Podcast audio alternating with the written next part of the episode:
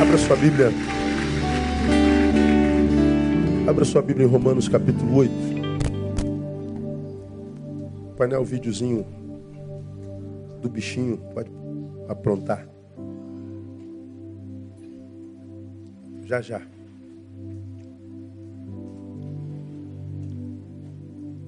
A, a, palavra que eu vou compartilhar com vocês hoje foi, foi uma palavra da qual fiz uma gotinha alguns meses atrás. Eu quis amplificá-la um pouquinho mais e compartilhar com os irmãos. Os irmãos da igreja de domingo, a igreja de quarta é outra, é outro público.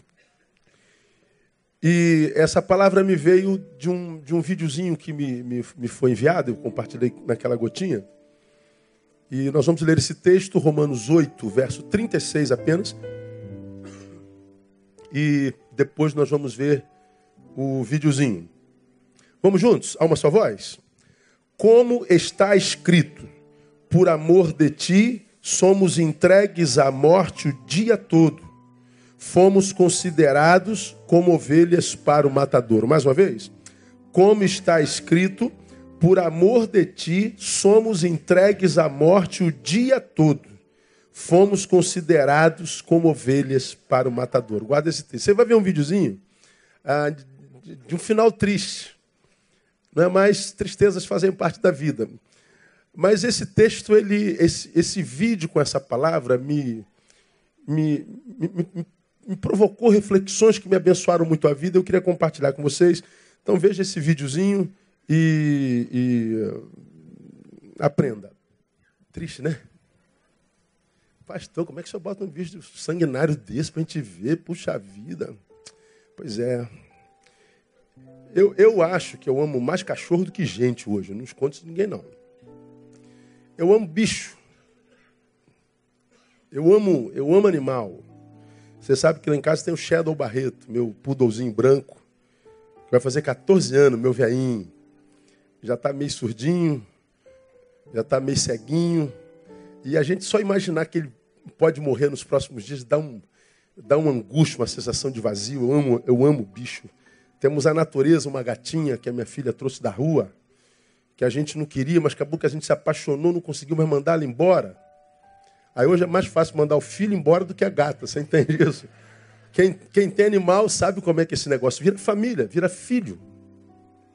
Eu amo animal. Mas ver esse, esse, esse, esse vídeo, ele, ele, rapaz, na hora esse texto me veio à mente de Romanos capítulo 8, verso 36. Quando Paulo escreveu esse texto, por amor de ti somos entregues a, a morte todo, todo dia. Eu quero chamar a atenção para as versões. Algumas versões escrevem assim: Por amor de ti somos entregues à morte o dia todo. A, a versão correta é todo dia. A ideia de que não há dia Há, versões que é todo dia. A versão correta é o dia todo. Todo dia pode ser uma parte do dia. É, todo dia de manhã, todo dia à tarde, todo dia à noite, todo dia 15 horas. Não. Ah, o, o, o que Paulo queria dizer é: nós somos entregues à morte o dia todo. O dia todo significa todo dia todo. Todo dia nós somos entregues à morte, como se a morte fosse uma entidade ou seja, ela existe e nós fôssemos tomados por algo, por alguém, alguma coisa, e fôssemos entregues à morte o dia todo. Paulo está dizendo, nós somos um alvo potencial o tempo inteiro. Fomos considerados como ovelhas para o matadouro. A igreja de Jesus passava por perseguição ferrenha pelo imperador Cláudio, pelos idos dos anos 49 e um pouquinho mais, um pouquinho menos cristãos eram jogados nas, nas covas para ser comido por leões, cristãos eram espetáculos ao mundo, diante dos gladiadores, a vida não valia absolutamente nada. Paulo ele escreve para fortalecer a igreja de Roma, Paulo escreve para fortalecer a fé dos cristãos. Paulo escreve nesse capítulo 8 um dos temas mais lindos da Bíblia Sagrada e ele fala que nem a morte, nem a vida, nem a potestade, nem principado, nada pode nos separar do amor de Deus que está em Cristo Jesus. Então ele fala da sua força, ele fala da sua fé, ele fala do poder do Deus que ele adora, mas ele diz: a despeito de crer nisso tudo, eu estou mergulhado numa realidade. Todos nós somos entregues à morte todo dia. Todos nós somos alvo. Aí me veio o videozinho desse cachorrinho, rapaz, que, que, que, que, me deu uma balada, mas pegar esse vídeo com essa palavra produziu alguns saberes ou reflexões em mim que eu acho que dá para a gente encaixar para o nosso dia a dia, para o nosso cotidiano, para o nosso, pro, nosso caminhar diário, que eu acho que são é, muito pertinentes e profundas. É, são, são cinco saberes. O primeiro dele, analisando o vídeo junto com o texto. Nossas eventuais vitórias sobre o inimigo não são garantia de vitória perene sobre ele. Vou repetir. Nossas eventuais vitórias sobre o inimigo não são garantia de vitória perene sobre ele. Ah, você volta para o vídeo, aí você vê um cachorrinho diante de um crocodilo, o inimigo, muito mais poderoso do que ele. Como nós, que somos uma ovelhinha, diante do inimigo das nossas almas, somos um cachorrinho. Só que na primeira tentativa, o cachorrinho foi diante do crocodilo, latiu, latiu, latiu e o crocodilo fugiu. Na segunda vez, o cachorrinho foi diante do seu inimigo, latiu, latiu, latiu, o inimigo fugiu. Ora, quando a gente tem uma vitória, duas vitórias, três vitórias, a gente imagina que aquele inimigo está vencido de fato, de verdade. A gente acredita que porque eu tive uma, duas, três vitórias, a derrota já não é mais uma possibilidade. A gente acredita porque conquistou, conquistou, conquistou, conquistou, dá para relaxar, dá para desarmarmos-nos, dá para a gente é, é, é, é, não considerar mais o potencial daquele que pode matar, roubar e destruir a qualquer um de nós. Bom, acho que aconteceu exatamente isso na história do cachorrinho. Eu venci uma vez, eu venci duas vezes, ele já sabe quem sou eu. E aí, na terceira vez, lá na beira do lago, ele vai latir e o inimigo dá o bote e mata. Aquilo para o que o inimigo nasceu, matar, roubar e destruir, foi levado a efeito. E sobre alguém que imaginou que tivesse vitória perene sobre ele. Eu acho que a mesma coisa acontece comigo e contigo. Você sabe que nós estamos em guerra no mundo. A Bíblia diz que nós estamos ah, ah, ah, cercado por inimigo, que diz que está ao nosso derredor, rugindo como um leão, buscando a quem possa o quê? Tragar.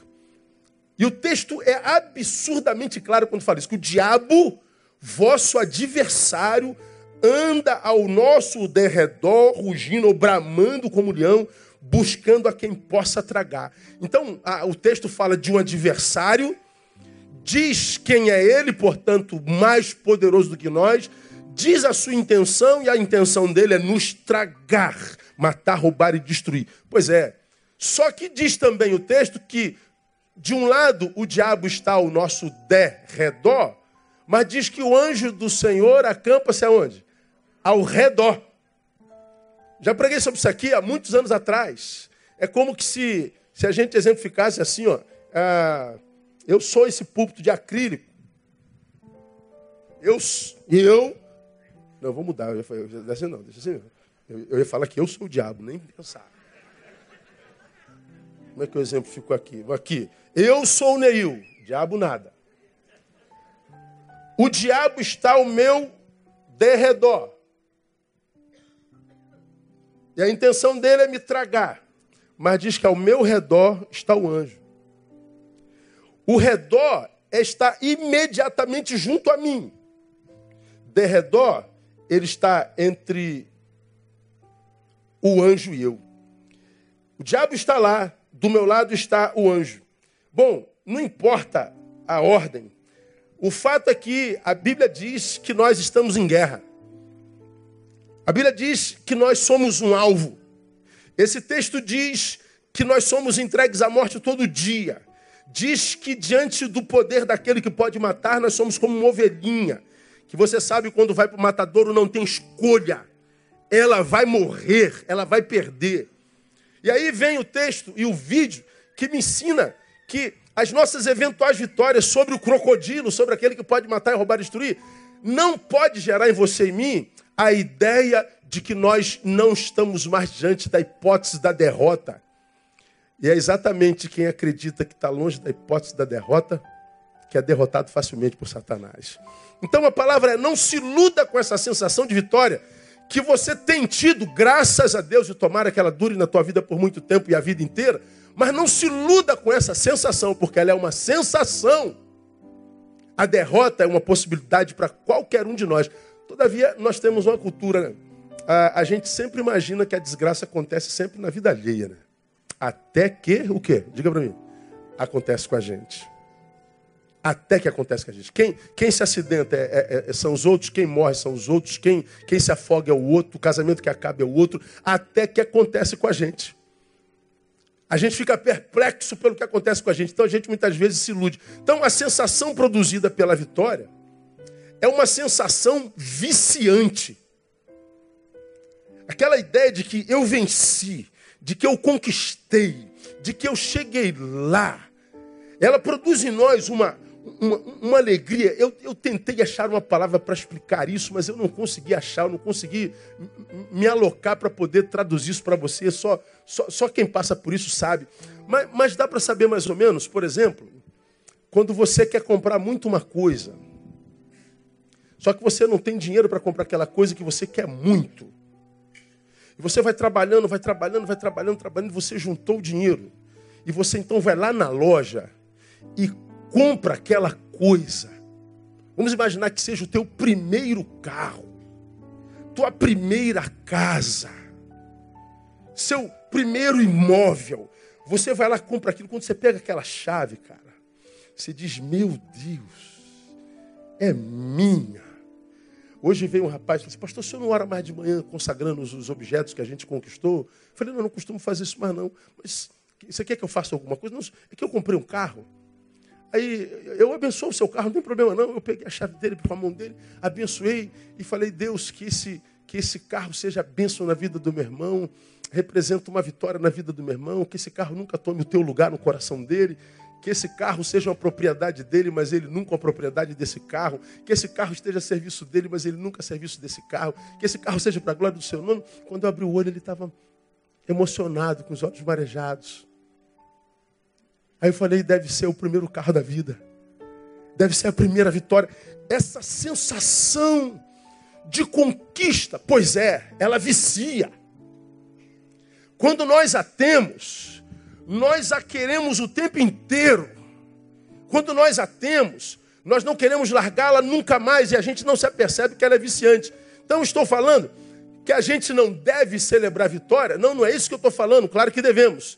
Devemos, todavia, entender que a celebração não é o estado perene no qual se vive no mundo como o nosso. Nós estamos vivendo um período na história que a celebração não é o sentimento que deveria ser comum à realidade que nós estamos vivendo. A celebração são é, sensações estanques diante do quadro que nós estamos vivendo.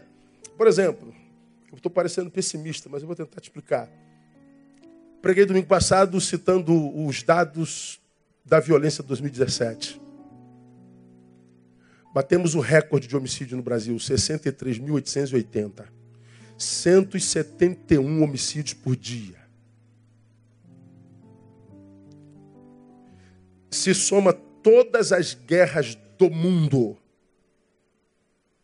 não produziram tantos cadáveres quanto o Brasil produziu ano passado. É para celebrar? 60.018 estupros. 161, se eu não me engano, por dia. Comprovação cabal da objetificação do ser humano. O ser humano que não se ama, se usa, se abusa e se descarta, é para celebrar. A corrupção no Brasil em 2007 bateu o ápice nos seus desfalques de reais. Nós chegamos a 27 bilhões de desvio em 2017, mesmo depois do Lava Jato. Quando nós começamos o Lava Jato, nós tínhamos no ano 16 bilhões perdidos em corrupção. Nós chegamos em 2017, se eu não me engano, a 27 bi. Os nossos hospitais, por causa disso, não têm mercúrio, não tem gás. Nossas escolas não têm carteira, não tem giz. Nossas polícias estão desaparelhadas, nós não temos absolutamente nada para celebrar. Nós estamos cercados pelo medo, nós não podemos sair à noite. Então, quando a gente analisa a nossa realidade, se nós estivéssemos mesmo mergulhados nela, a sensação comum e a produção humana seria do choro e do medo. Essa seria a sensação comum à realidade. Mas nós temos celebrações, graças a Deus. A celebração é uma sensação que não coaduna com a nossa realidade. Então a gente não deve celebrar? Deve. Todavia, guarde no seu coração. Celebre com consciência. Porque tal celebração vicia.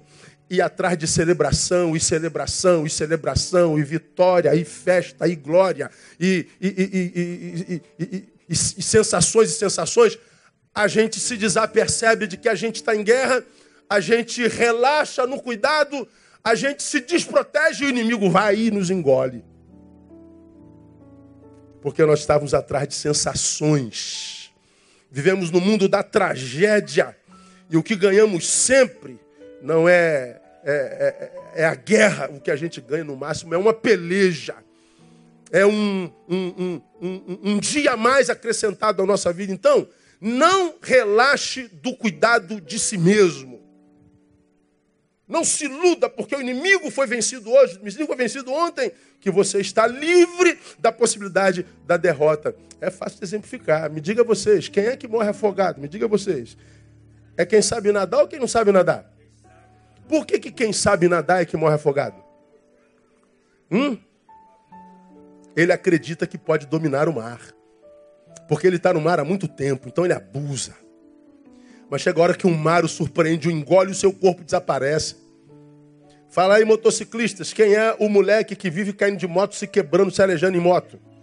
É o que pilota mal ou que o cara é bom a beça de pilotagem? É o moleque que é muito bom. É o moleque que empina a moto e caminha um quilômetro com a moto empinada. Eu nunca faria isso, mesmo com 30 anos de moto em cima. Agora, por que, que ele cai? Porque ele acredita porque não caiu por muito tempo que a possibilidade já não é mais uma realidade. E quando ele distrai-se, a tragédia o acomete, está lá o corpo estendido no chão.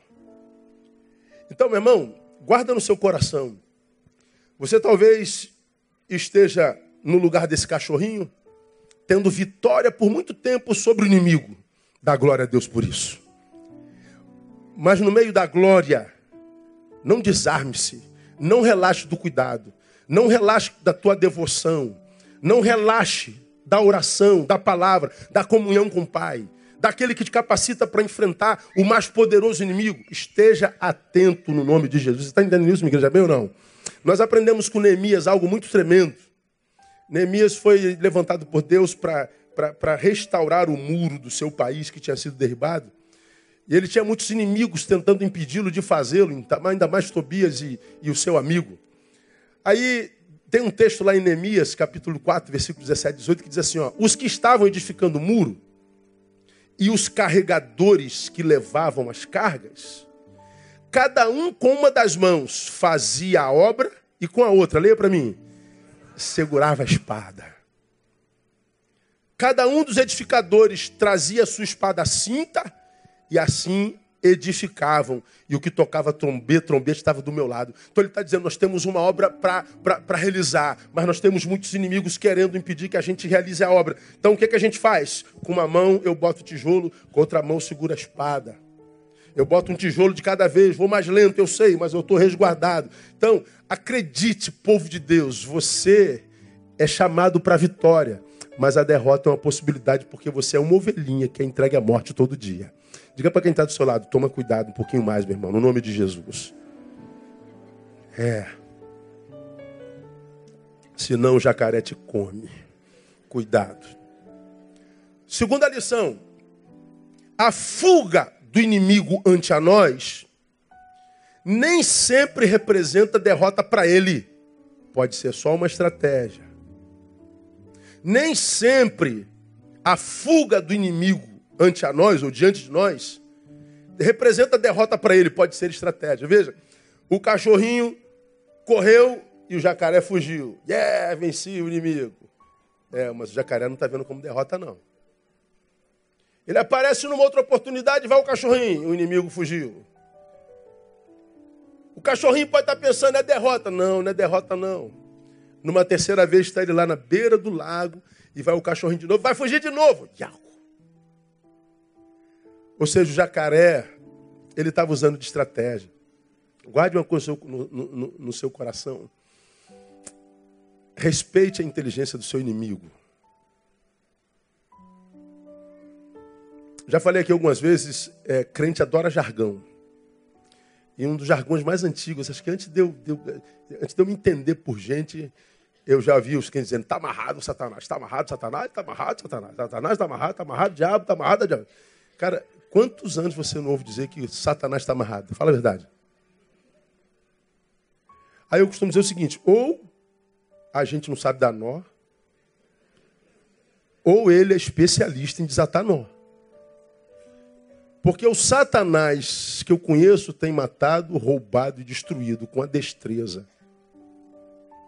Com ciladas absurdamente técnicas. Tem trabalhado com uma inteligência sobrenatural. Ele tem conseguido desconfigurar a vida de gente que já teve no altar. Gente que já foi boca de Deus Gente que já foi usado por Deus de uma forma invejável, de forma sobrenatural.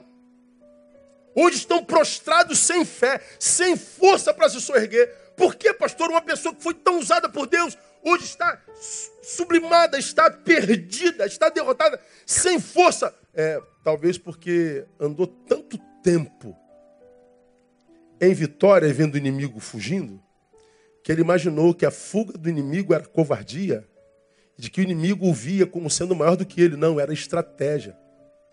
Hoje de manhã, eu, na minha palavra, eu falei que Satanás mudou seus métodos.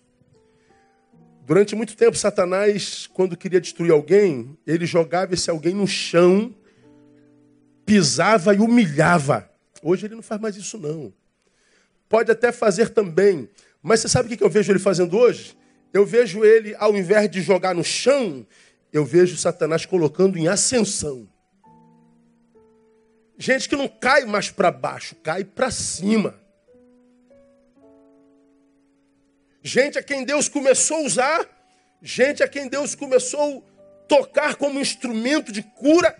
Esse alguém como instrumento de cura começou a incomodar o inimigo e o inimigo sabe que cair é quase uma condição que nos leva para baixo. Ele diz: já, todo mundo já está preparado para isso. Então eu vou fazê-lo cair de uma forma diferente. E aí começa a inflar o seu ego. Começa a dizer que ele é bom. Começa a dizer que ele é competente. Começa a dizer que, que sem ele a coisa não funciona. Começa a vender para ele uma imagem que não é dele. vou falar sobre isso já já. Começa a inflar o seu ego. E ele começa então a se ensoberbecer. E sem que perceba, ele acaba roubando a glória de Deus para si um Deus que diz que não divide a sua glória com ninguém.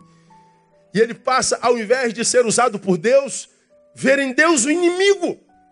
E Deus retira a sua bênção.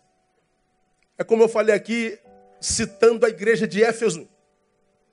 Você pega é, Apocalipse capítulo 2, coloca para mim aí, painel. Gentileza. Acho que é 2, se eu não me engano. Essa história da igreja de Éfeso, ela mexe bastante comigo.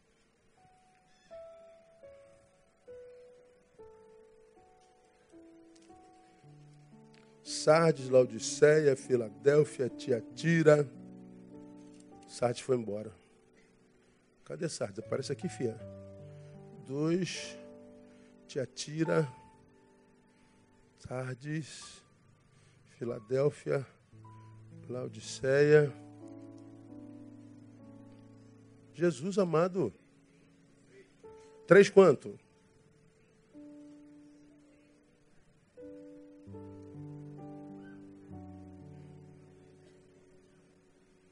Jesus, tem misericórdia. Hã?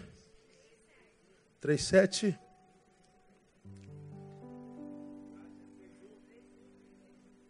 Não, gente, deixaste o teu primeiro amor, lembra aí. É dois, não é?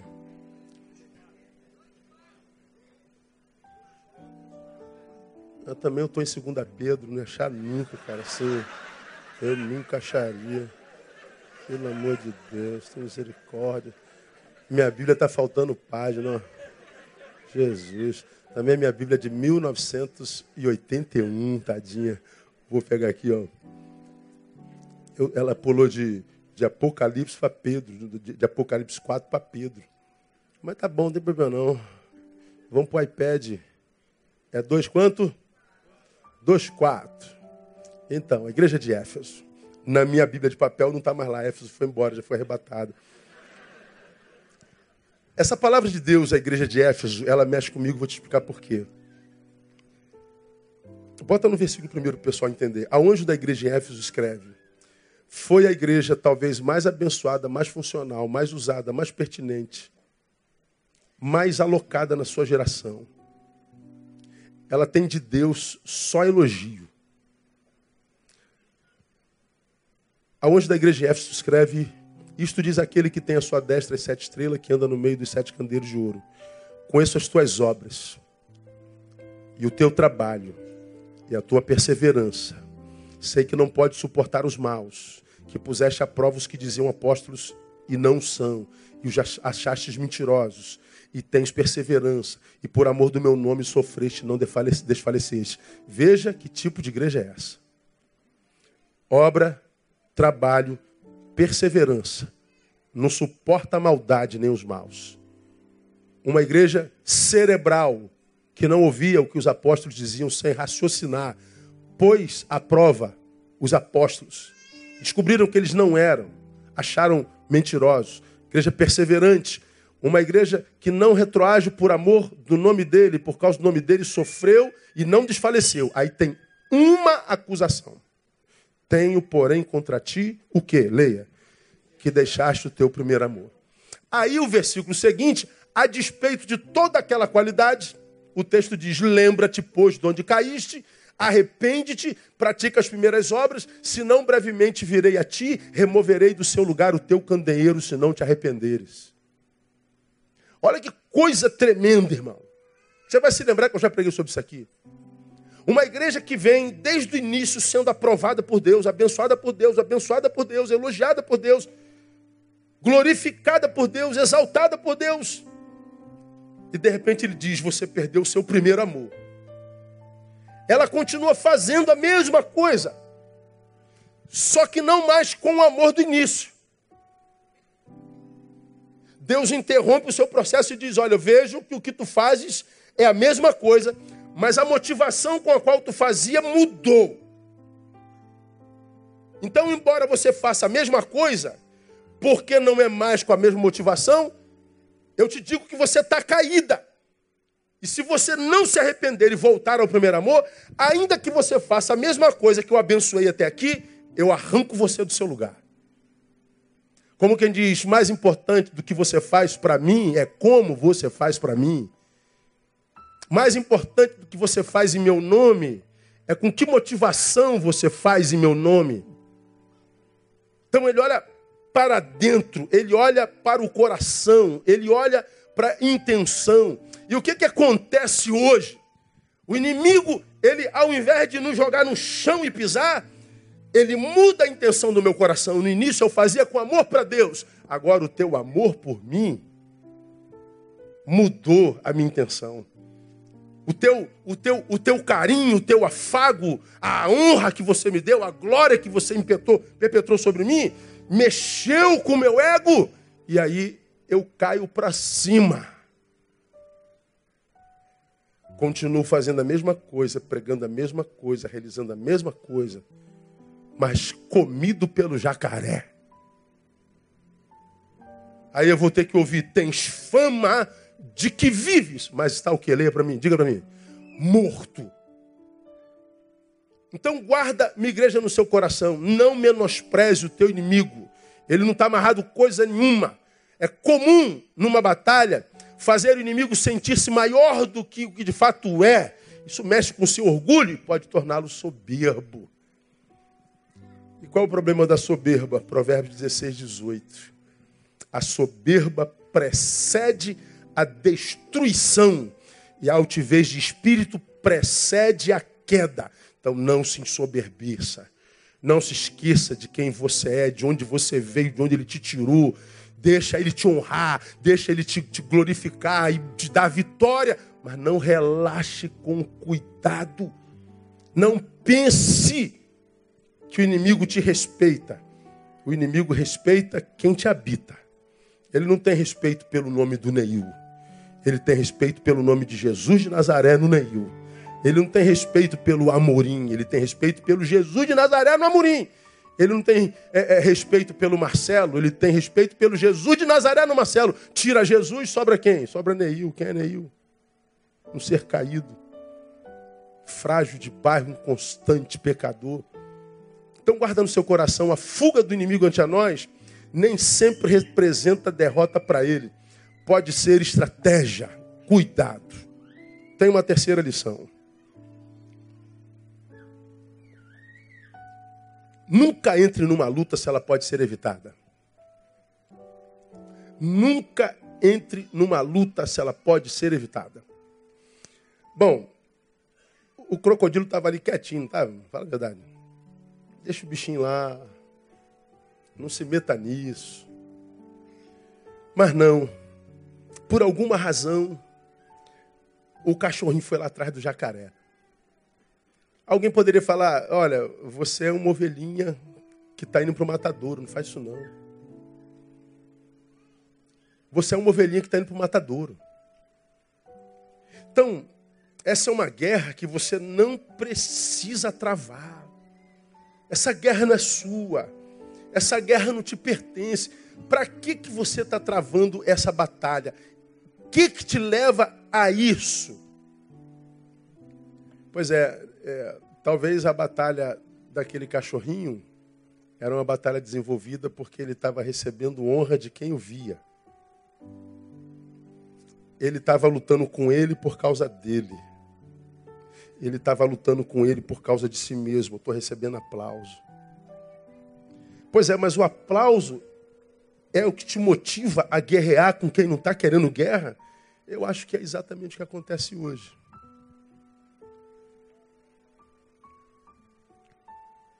O que, que a gente vê nas redes hoje, irmão? Amanhã de manhã, você que é viciado em Facebook, Instagram, tem os dedos ligeiros, se mete na vida de todo mundo, ninguém te perguntou nada.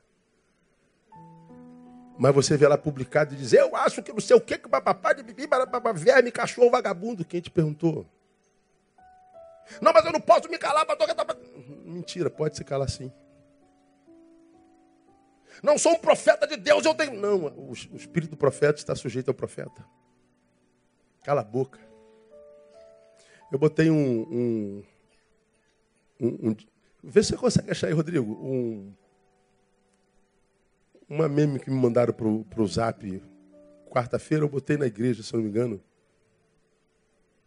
Que eu achei interessantíssimo. Que assim, muitas pessoas não sabem disso. Mas é possível você ler algo que não concorda na internet e simplesmente seguir sua vida. Segue o baile. Ah, você pode ler, não gostou, discordou, ok, vira a página.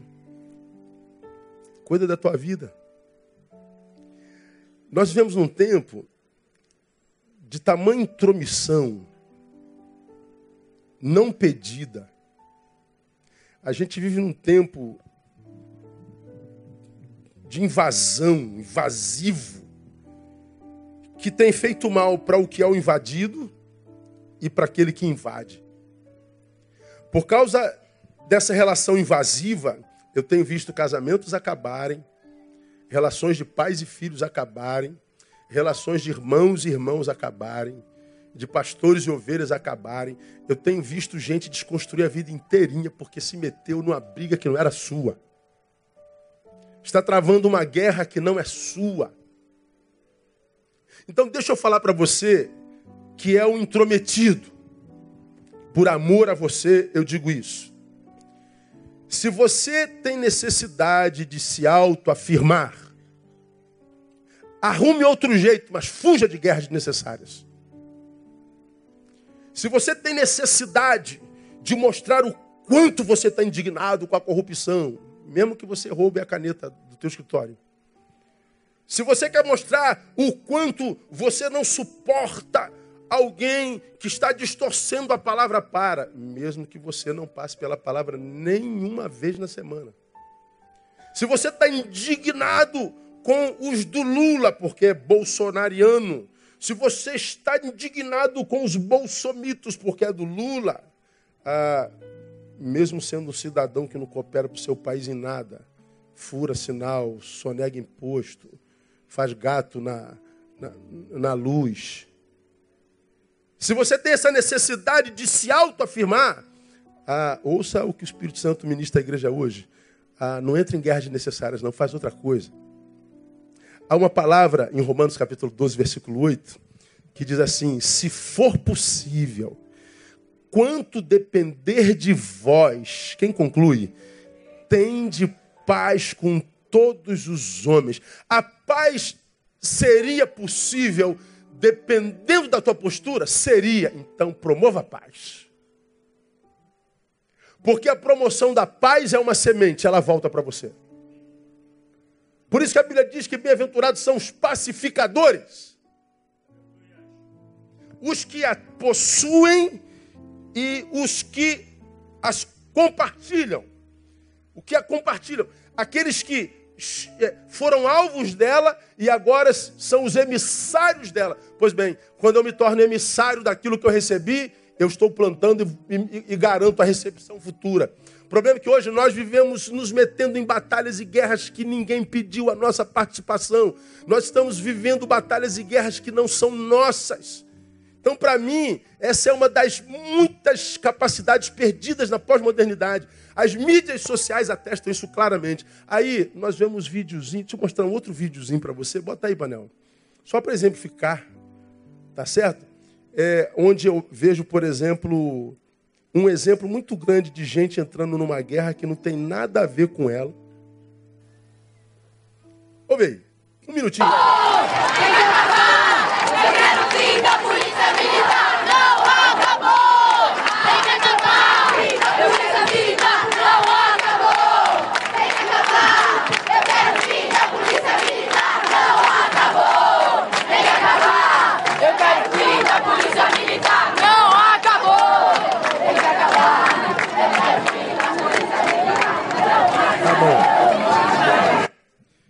A idade dos manifestantes? Quanta maturidade? Como são formados politicamente, como tem conhecimento da política nacional, da realidade nacional, e eles estão ali, não acabou, tem que acabar pelo fim de quem? Da polícia militar. Pergunto, se tira a polícia militar da rua do Rio de Janeiro, o que acontece com o Rio de Janeiro?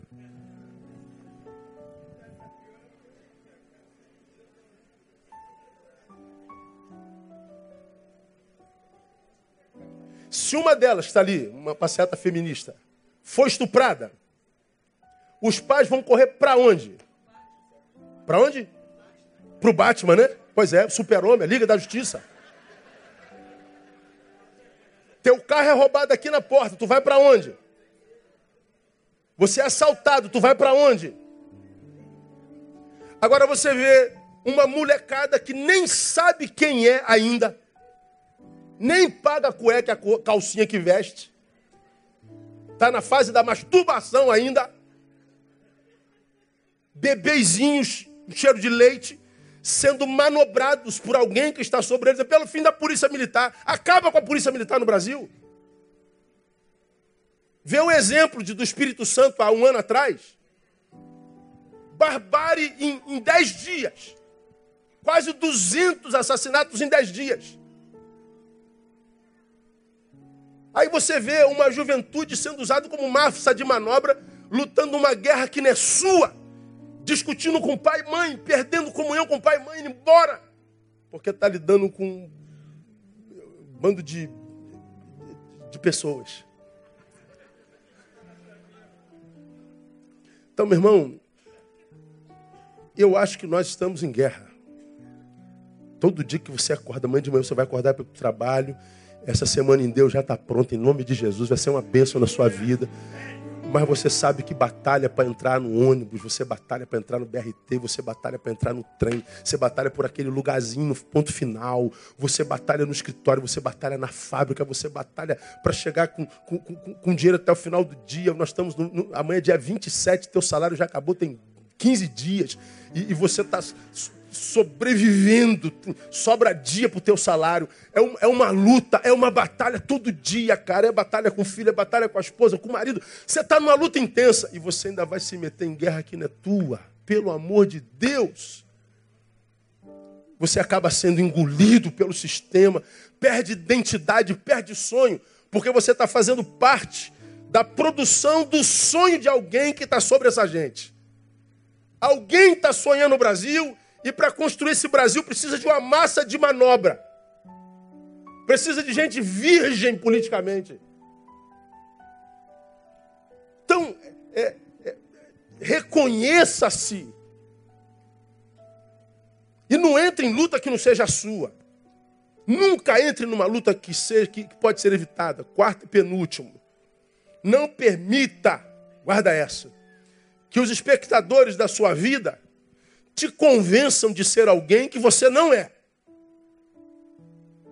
Não permita que os espectadores da tua vida te convençam de ser alguém que você não é. Porque você sabe que tem gente que sabe da sua vida mais do que você mesmo, não é verdade? Dizem que nós temos três vidas. Uma é. é não, não vou lembrar.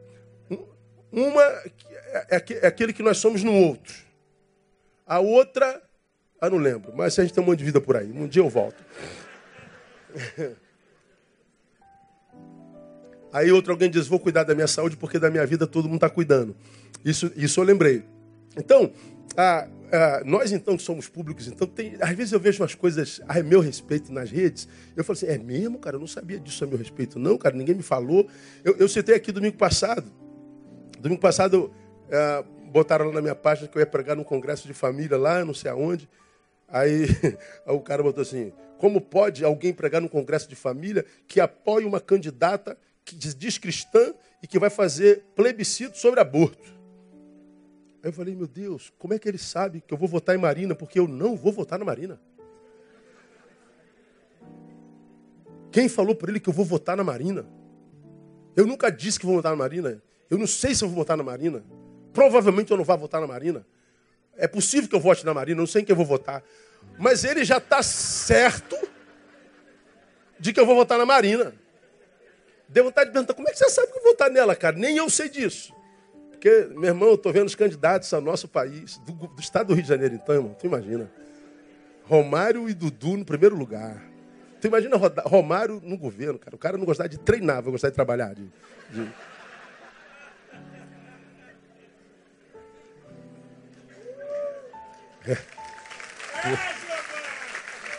Jesus amado. Para, para onde iremos nós, Senhor? Para onde iremos nós? Não permita que os espectadores da tua vida te convençam de ser quem você é. O cachorrinho esqueceu que era cachorro. Porque ele esquece que é cachorro, ele menospreza o poder do crocodilo. Mas por que, que ele esqueceu quem era? Primeiro, porque o inimigo foi estrategista. Deixa ele imaginar que é maior do que eu. Deixa ele imaginar que eu sou covarde. Deixa eu inflar o ego dele. Deixa ele, porque eu tenho visto gente do lado de lá que está enchendo a bola dele. Que bonitinho, vai lá. que legal, que coisa linda. A ação dele está produzindo alegria em alguém, ou seja, nos espectadores da vida dele. Ele está vivendo para os outros ele está sendo motivado pelo aplauso alheio. Ele foi convencido pelos espectadores de que ele era algo mais do que o que de fato era. Eu creio que o diabo faz exatamente assim e usa pessoas para isso. Então guarda o que eu te falo agora. Sabedoria é importante. Mas o mais importante de todos, todos os saberes é saber-se a si mesmo. O meu povo é destruído porque ele falta conhecimento, sabedoria. Sabedoria é muito importante. Mas o mais importante de todos os saberes é sabermos a nós mesmos. Por que, que eu preciso saber de mim? Porque quando você disser alguma coisa a meu respeito, eu saberei logo discernir. É mentira, eu não sou isso. Mesmo que isso que você diga seja elogio, você me põe lá em cima. Não, oh, menos, irmão. Para com esse negócio. Pensa que eu vou receber essa glória, não, porque eu sei que eu não sou isso. Essa é a forma com a qual você me imagina. Não me colocaria nesse pedestal se conhecesse os meus podres. Os mitos só existem porque nós não conhecemos os seus defeitos. Quando conhecemos os defeitos dos mitos, os mitos somem. E o que, que acontece numa geração midiática como nossa, como eu preguei domingo passado?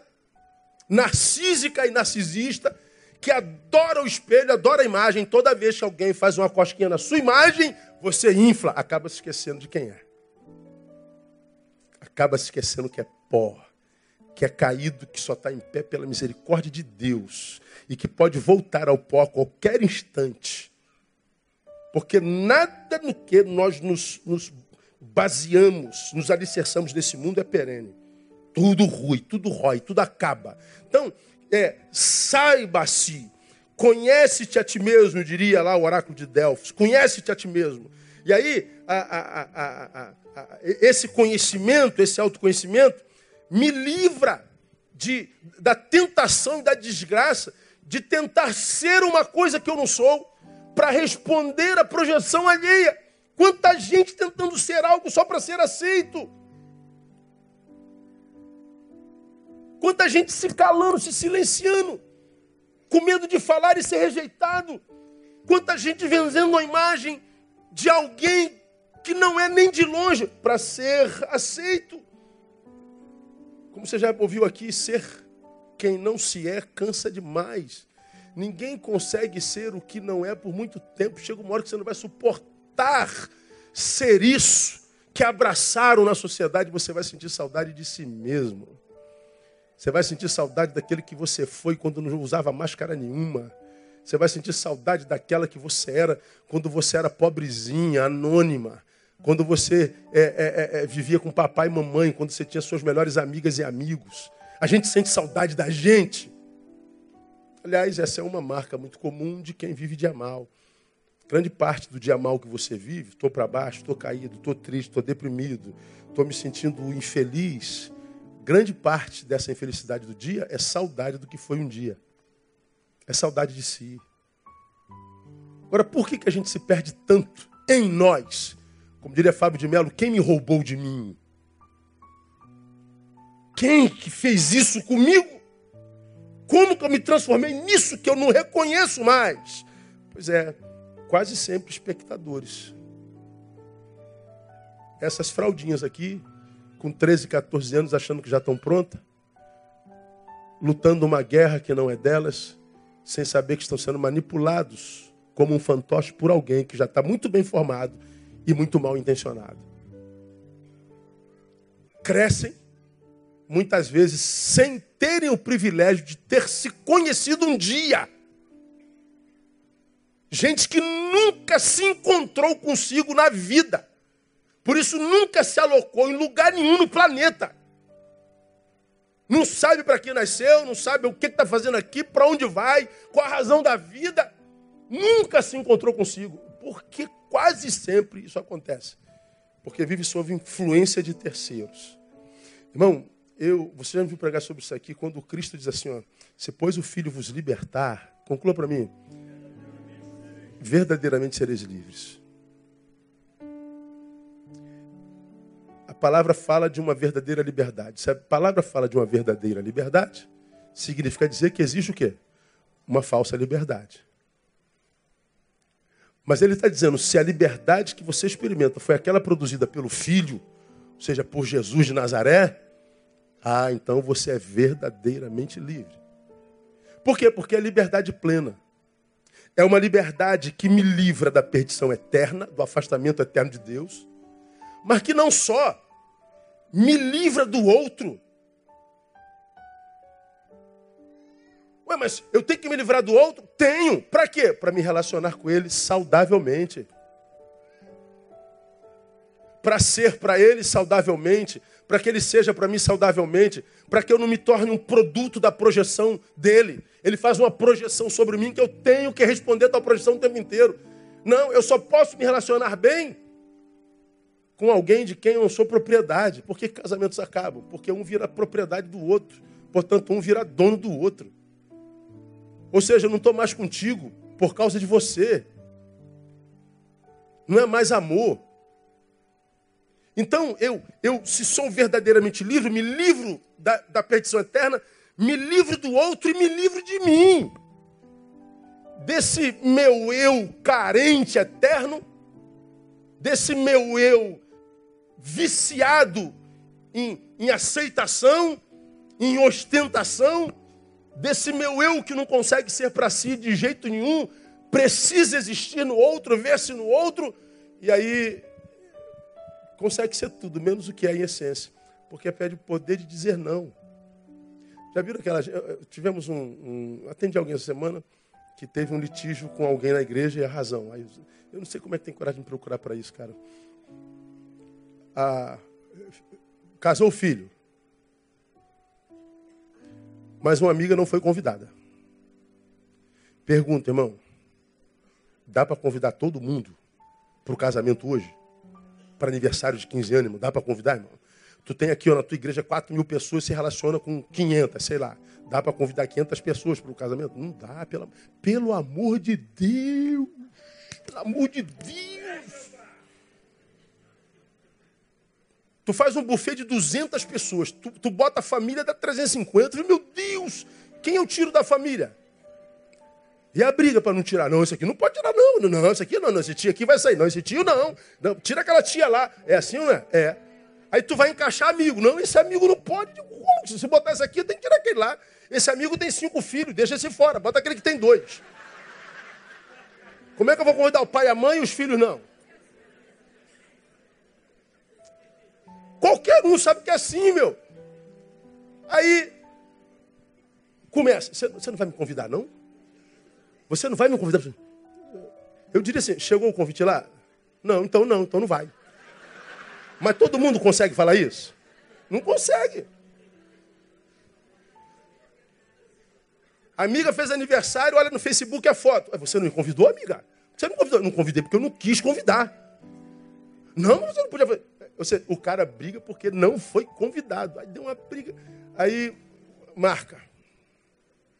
É urgente. Pastor, estou abrindo mão de uma amizade muito preciosa. Por quê, irmão? Porque não foi convidado. Jesus, Jesus.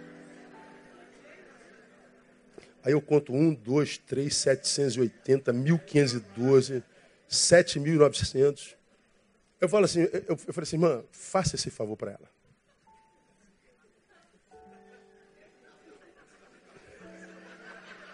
Demoraram a entender, né, irmão? Demoraram. Ela também, ela também não entendeu, não. Ela também não entendeu, não. Eu vou romper uma amizade de muito tempo. Falei, faça esse favor para ela.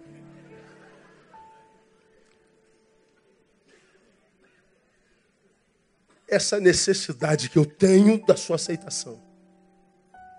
Essa necessidade que eu tenho do seu reconhecimento, da sua lembrança.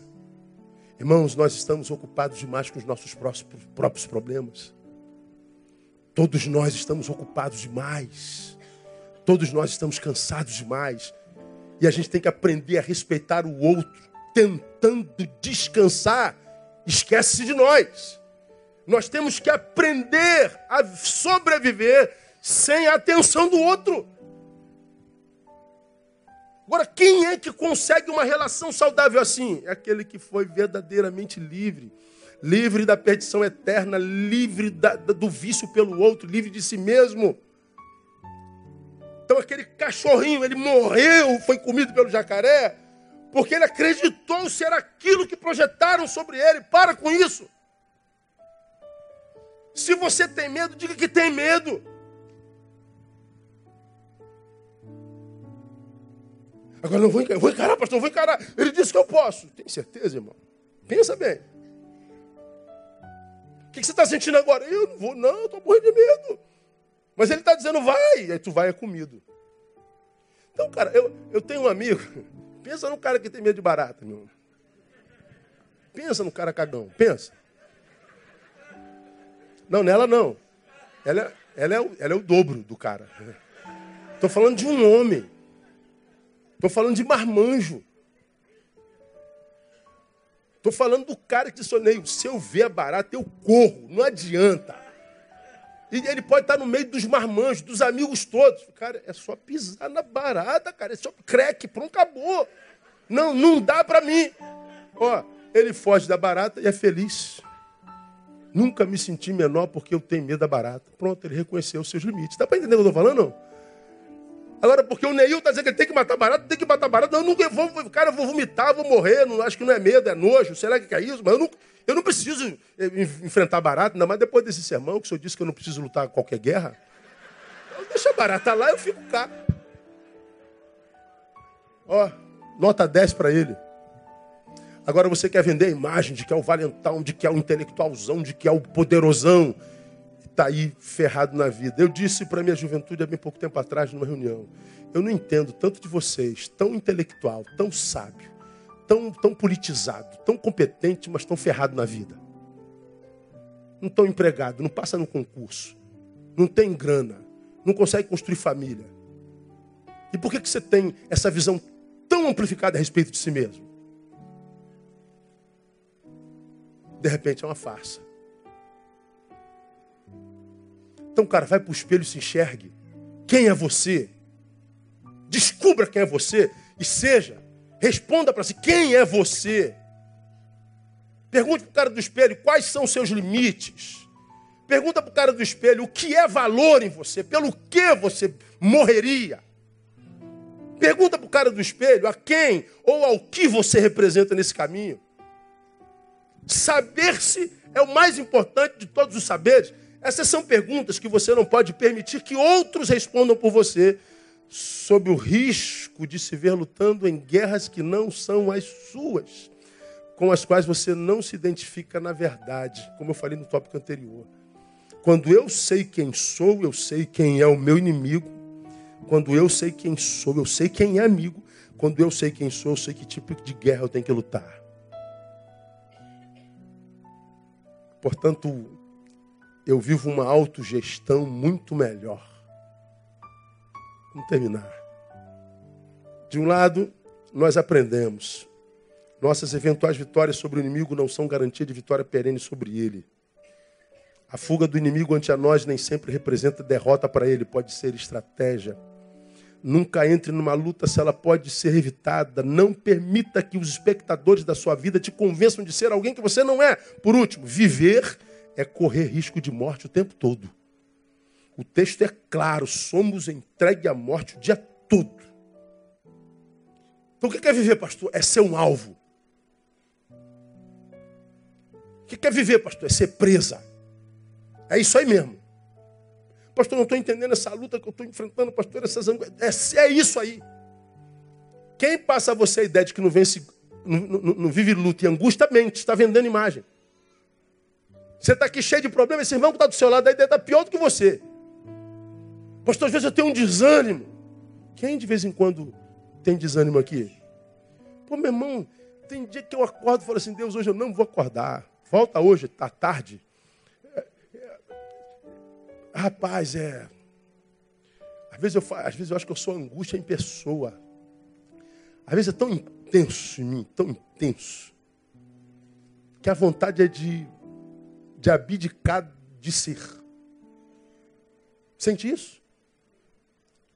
Que tu não sabe de onde vem esse desânimo. Você às vezes dorme bem, cara. Teve um dia bom, mas no outro dia você acorda de deprê, abatido. Você diz, eu, eu vou orar, eu vou, eu vou ler a palavra. Nada, tu não consegue, tu lê a palavra, tu não consegue se concentrar. Seu pensamento se distrai, seu olhar não consegue focar. Vem um vazio cósmico. gigante, parece que é um universo dentro de você que engoliu tudo que havia em você e a vida às vezes perde sentido. Aí você acha que é só você que sente isso. Não, todos sentimos. Poucos revelamos. A diferença é como a gente lida com isso. Você já me fala sobre isso aqui. Quando eu estou assim angustiadaço, o que eu quero é não ver ninguém. Tudo que eu não quero é gente perto de mim. Tudo que eu não quero é multidão, reunião. Não quero produzir, não quero falar, não quero responder. Eu quero estar sozinho. Eu não quero gente, meu Deus do céu, não respondo telefone. Aí eu vou ver minha agenda. 1.500 pessoas. Tá lá, não tá? É a missão do dia? Eu pego minha agenda e mostro para o meu desânimo. Aqui, desânimo. Tá vendo aqui? Tô. Então, é o que eu tenho que fazer hoje, ok? Vem comigo. Lembra que eu já falei sobre isso aqui? Eu vou desanimado e cumpro a missão. Como é que você chega no final do dia? Arrasado, morto. Mas eu tenho promessa e você também. Eu me deito, durmo, porque o Senhor me sustém. Você sabe por que o Senhor sustém? Porque você não se submeteu à tua vontade. Porque você tinha uma missão para cumprir. Você não se acovardou. Porque se você se acovarda hoje, provavelmente você não será sustentado durante a noite, amanhã você está mais fraco. Se acovardou de novo no terceiro dia, você está mais fraco. Seu corpo vai se acostumando à não produção. Ele se acomoda. E quanto mais você demora para levantar, mais impossível se torna o levantar. Agora, nesses 52 anos de vida com a agenda atribulada, tem dia que eu acordo e digo, desânimo está aqui. Às vezes no outro dia eu estou querendo viver 200 anos, quero ver todo mundo, quero trabalhar. E às vezes vou na agenda, opa, a agenda hoje está folgada, eu vou caminhar na praia. É o privilégio, é o, é, o, é o prazer da vida, é o prêmio da vida. Eu vou almoçar com a preta. Eu pego minha moto, vou dar uma rodada, do Leme ao Pontal, sessão de descarrego. É isso aí. E no outro dia, no outro dia tu está batido de novo. Pô, meu Deus, de novo, pai. Ó, pô, acordei aborrecido. Aqui, aborrecimento. Minha agenda de hoje é assim, Vamos lá, aborrecimento. E o aborrecimento vai comigo. Só que eu já sei que se eu vou atender e estou aborrecido, aí tu fala assim, Neil, você domina o aborrecimento, não o aborrecimento você. Então, quando ela fala uma besteira, fique com vontade de pegar no pescoço dela, mas diga que a ama. E ela vai sair feliz da vida. E a vida segue. É assim. É gestão o tempo inteiro. É alta administração o tempo inteiro. Não está controlado sem luta, sem esforço. A maioria das pessoas que sucumbem na vida perdem para si mesmas. Seu temperamento te destrói, sua covardia te destrói, sua soberba te destrói, seu medo te destrói. Agora, se você, ao invés de lutar com, com o mundo, luta contra si mesmo, aí você vai ver que a vida ela vai tomando a forma que você gesta.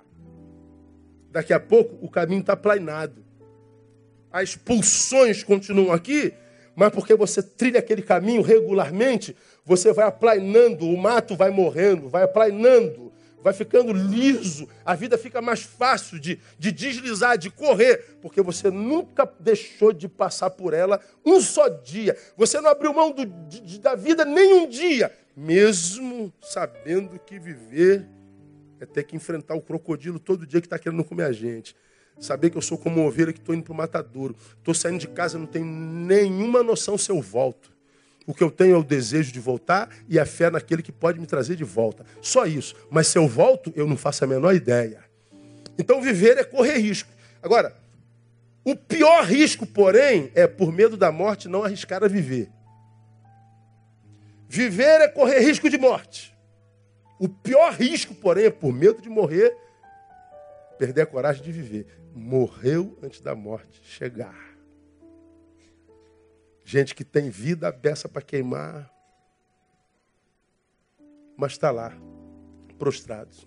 Entra no Netflix e veja lá doenças do século 21. Estou analisando uma a uma. Fiquei num episódio, numa semana dessas, que umas, umas cinco horas de uma manhã minha. Doenças do século 21. Doença que o psiquiatra não detecta, que o eletrocardiograma não detecta, que a tomografia computadorizada não detecta, a doença que não tem marca nenhuma que detecta, porque está lá. É a luta do sujeito contra si mesmo. Uma das, das pacientes, ela tinha sensibilidade eletromagnética, diz ela. Então, quando ela está debaixo do poder da luz, ela começa a passar mal, taquicardia. Ela não pode estar onde tem Wi-Fi, ela não pode estar onde tem luz de iPad, de computador. Então ela tem que se retirar do mundo, ela não está alocada em lugar nenhum. Está perdendo casamento, está perdendo tudo, porque ela está perdendo a capacidade de conviver. Ninguém acha nada em lugar nenhum. Cada médico dá um diagnóstico. Agora, se viaja para dentro, honestamente, a partir do amor próprio que deveria ter por si, você vai ver que tem alguma coisa lá dentro, fora do lugar, que precisa só ir para a prateleira certinha. Caiu. Você só precisa colocar lá. É um esforço maior.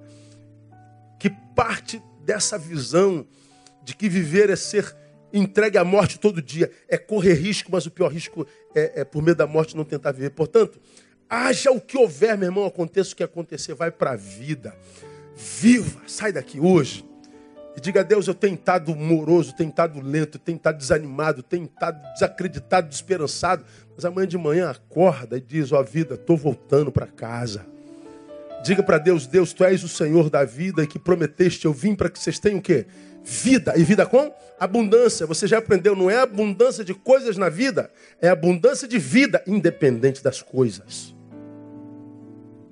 Ele não prometeu dar coisa para nossa vida, ele prometeu dar vida, que não depende das coisas. Agora, para a gente para a vida, a gente tem que ter amor próprio. Entender que viver isso aí mesmo, é administrar as crises, é administrar as invejas, as energias malignas, degradantes que, que tentam nos, nos contaminar. É, é, ser um alvo mesmo, a, a seta voando de dia e de noite, a bala perdida para todo lado. A competição do mercado é grande, a fofoca, a gente se metendo na nossa vida. As energias que essa, essa, essa pós-modernidade, essa humanidade gera, joga nos ares, como já preguei aqui, faz chover sobre ela mesmo chuva ácida. Que nos alcança individualmente sem que nós tenhamos feito nada para merecer aquilo. O indivíduo, ele sofre a dor da raça. É o peso da própria existência. E aí, o problema é que você acredita, porque vê alguns, principalmente no nosso meio, tão santo, mas tão santo, que até Jesus perto dele é carnal, que ele parece que não tem problema, ele está sempre bem, como você viu. Só vitória, só vitória, só vitória. Só mentira, só mentira, só mentira. Porque ninguém vive só vitória, a não ser que você entenda que suportar uma derrota com dignidade seja vitória também. E eu preguei sobre isso de manhã. Então, evolua. Cresça. Revista-se de, de, de, de sabedoria. Ame-se. Cai dentro da vida. Termino lembrando a você de 2 Crônicas, capítulo 20. Terminei. 2 Crônicas, capítulo 20. Só vou ler para lembrar você fala da experiência de Josafá, no momento da sua história. Depois disso sucedeu que os moabitas, os amonitas, com eles alguns meunitas vieram contra Josafá para lhe fazerem guerra. Os inimigos todos se uniram contra Josafá. Vieram alguns homens dar notícia a ele, dizendo: Vem contra ti uma grande multidão de Edom, da além do mar, e eis que já estão em Azazon Tamar, que é em Gede. Aí diz o versículo 3, ó. Então Josafá teve o quê? Medo. Mas o que, que o medo dele produziu? Pôs-se a buscar ao Senhor e apregou o jejum em todo o Judá. O medo dele não produziu inércia. O medo dele ele transformou em força propulsora para se aproximar de Deus. Cara, eu acho isso tremendo. No versículo 6, no seu jejum e na sua oração, ele diz: Ó Senhor, Deus de nossos pais, não és tu Deus no céu? Não és tu que governas sobre todos os reinos das, das nações? E na tua mão há poder e força, de modo que não há quem te possa resistir? Ó nosso Deus, não lançaste fora os moradores desta terra diante do teu povo Israel, e não deste para sempre a descendência de Abraão, teu amigo. E ele vai falando com o Senhor. Lá no 12, ele diz: Ó nosso Deus, não julgarás, porque nós não temos força. Ele se enxerga. Ele diz: Eu não vou vender imagem de valentão, porque na verdade eu estou com medo. Mas o medo dele virou força propulsora. No 12 ele diz: Nós não temos força para resistirmos. Pai, nós somos um cachorrinho diante de um crocodilo.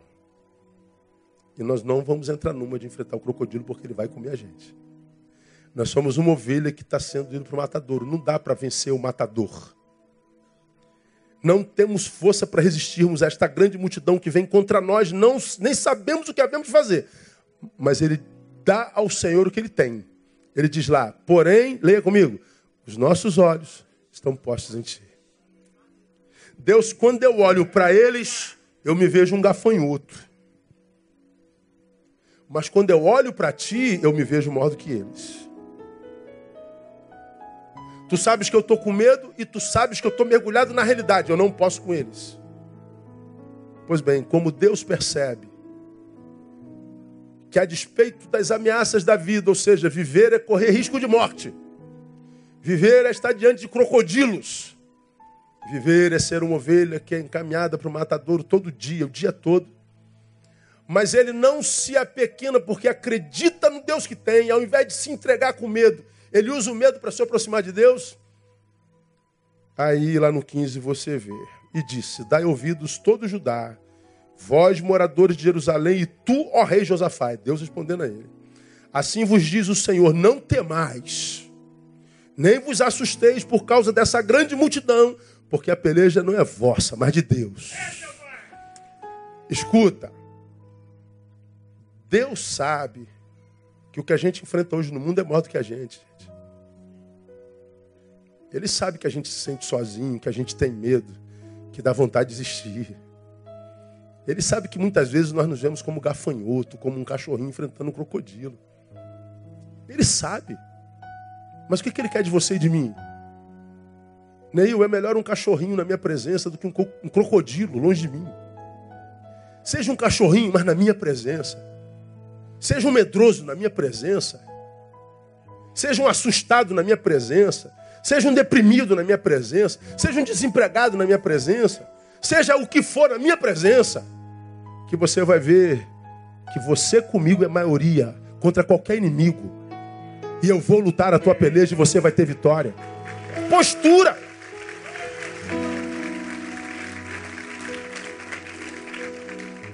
Aí o Senhor diz: Porque eu sei que você tem medo, mas teu olho está em mim. Eu sei que você sabe que não pode com eles, mas acredita que comigo você pode. Aí ele dá uma ordem no 16: Amanhã descereis contra eles. Eis que sobem pela ladeira de Ziz e achareis na extremidade do vale de fundo do deserto. Aí ele no 17 diz: Nesta batalha não tereis que pelejar, postai-vos, ficai parados e vede o livramento que o Senhor vos concederá, ó Judá e Jerusalém. Não temais nem vos assusteis, amanhã saíres ao encontro, porque o Senhor está convosco. Irmão, amanhã levanta e volta para a vida. O Senhor está contigo amanhã. Porque Ele já está contigo hoje, ministrando ao teu coração. Levanta daqui hoje com esperança. Eu não sei com quem Deus está falando hoje, para quem que Ele está ministrando essa palavra. Mas se Ele colocou essa palavra de esperança, trouxe alguém para ouvi-la, ele precisava ouvir. Então, se é contigo, você está se entregando, está se vendo como gafanhoto, um cachorrinho na boca do crocodilo? Sim, viver é correr risco de morte mesmo. Mas você serve ao Senhor da vida. E quando você não abre mão da vida, nem por medo da morte, você vai ver que a vida sorri para você e a abundância chega até você no nome de Jesus. Que Ele abençoe você, te dê graça para praticar essa palavra e viver o melhor dessa terra. Vamos aplaudir a Ele e vamos embora para casa. Quero orar com você. Pastor, essa palavra foi comigo. Eu precisava dessa palavra hoje. Eu, preciso de ânimo, preciso voltar para a vida. Sai do seu lugar, vem aqui, eu quero orar com você. Não tenha vergonha, não. Venha. Essa palavra foi comigo hoje, pastor. Foi comigo. O Senhor ministrou para mim hoje. Estou diante de desafios de inimigos que são maiores do que eu. Tenho tido medo. Eu tenho tido dúvida. Eu tenho tido receio. Eu tenho me visto refém de opinião alheia. Eu tenho tido dúvida a respeito de mim mesmo. Eu tenho questionado a bondade de Deus. Mas eu quero, como Josafá nessa noite, dizer: meus olhos vão estar postos no Senhor. Aleluia. Vamos ficar todos em pé. Venha, venha, venha. Não tenha vergonha. Tenha medo. Chega mais, tem muita gente. Você não está sozinho. Nas nossas lutas, guerras e medos, nós somos maioria.